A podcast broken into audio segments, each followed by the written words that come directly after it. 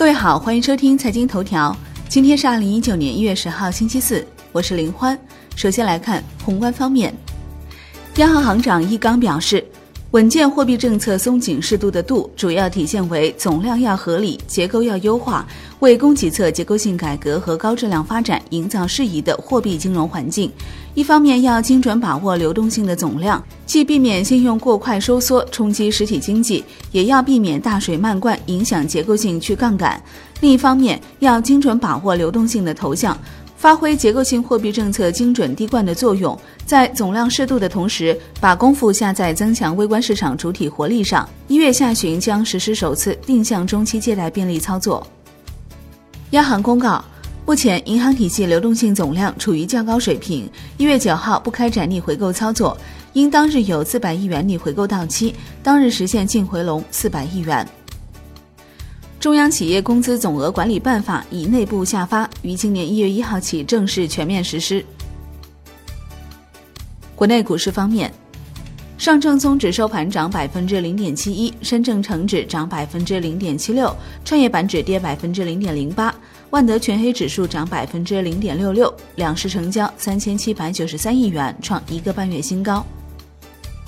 香港恒生指数收盘涨百分之二点二七。恒生国企指数涨百分之二点二二，大市成交大幅升至一千一百二十七点二亿港元，前一交易日为七百四十四点七亿港元。中国台湾加权指数收盘涨百分之一点八三。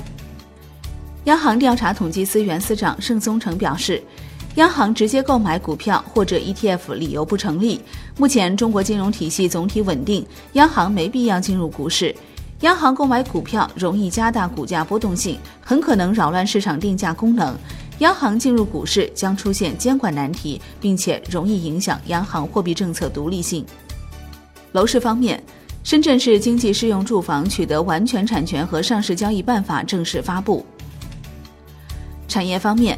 汽车产业投资管理规定一月十号起施行。乘联会数据显示。中国二零一八年广义乘用车零售销量两千二百七十二万辆，同比减少百分之六，为逾二十年来首次年度下跌。发改委发布关于积极推进风电、光伏发电无补贴平价上网有关工作的通知。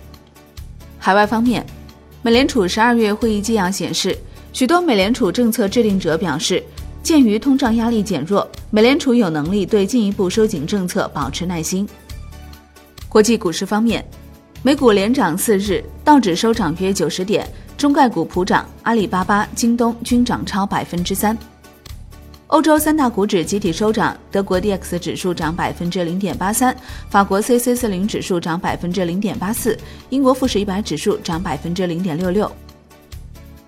商品方面，伦敦基本金属多数上涨，其中 LME 七铝、LME 七铅收跌。国内商品期货夜盘多数上涨，燃油涨近百分之二，焦炭、动力煤、铁矿石、橡胶收跌。债券方面，国债期货连续走强后出现调整，十年期主力合约盘中一度跌近百分之零点三，收盘下跌百分之零点一二；五年期主力跌百分之零点零三，两年期主力跌百分之零点零一，十年期国债活跃券收益率小幅下行。外汇方面。人民币对美元中间价调贬一百二十四个基点，报六点八五二六，终结三日连升。前一交易日人民币对美元中间价报六点八四零二，十六点三十分收盘价报六点八五六一，二十三点三十分夜盘收报六点八五四八。好的，以上节目内容由万德资讯制作播出，感谢您的收听，我们下期再见喽。